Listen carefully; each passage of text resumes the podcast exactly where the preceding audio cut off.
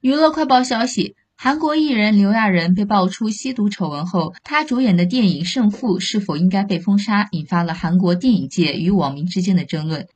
在刘亚仁多部未播出的作品中，唯独已经拍摄完成且是双主角结构的《胜负》，既无法剪辑，也没有办法替换演员。韩国电影界对此普遍认为，《胜负》是全剧组一百多名工作人员共同努力的成果，且耗资巨大，不能因为一个演员的错误而否定整部电影。应该让《胜负》按原计划上线王菲。但韩国网民们却对此持反对意见，表示《胜负》完全可以找其他演员重拍刘亚仁的镜头。所谓无法重拍，只不过是不愿意花钱而已。还有网民表示，虽然理解剧组工作人员和其他演员的难处。但绝对不能够留下涉毒艺人的作品正常播出的先例。还有网民嘲讽称，如果《胜负》正常上线王菲，就将创下韩国艺人爆出丑闻后最快复出的记录。